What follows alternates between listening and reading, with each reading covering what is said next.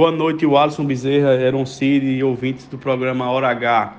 É, a campanha contra a importunação sexual nos transportes coletivos intermunicipais é, teve início essa semana né, pelas redes sociais, pelas mídias digitais e vamos prosseguir durante todo o mês de agosto fazendo treinamentos no, com os operadores da, do sistema, motoristas, desde a entrada, desde a venda do guichê, lá da passagem, né?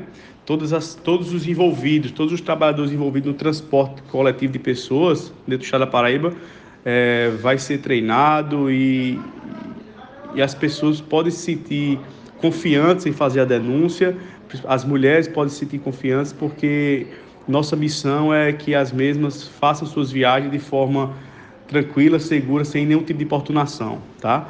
A Polícia Civil, pelo número 147, receberá as denúncias.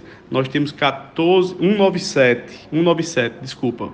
É, nós temos 14, 14 delegacias da mulher no, no todo o estado.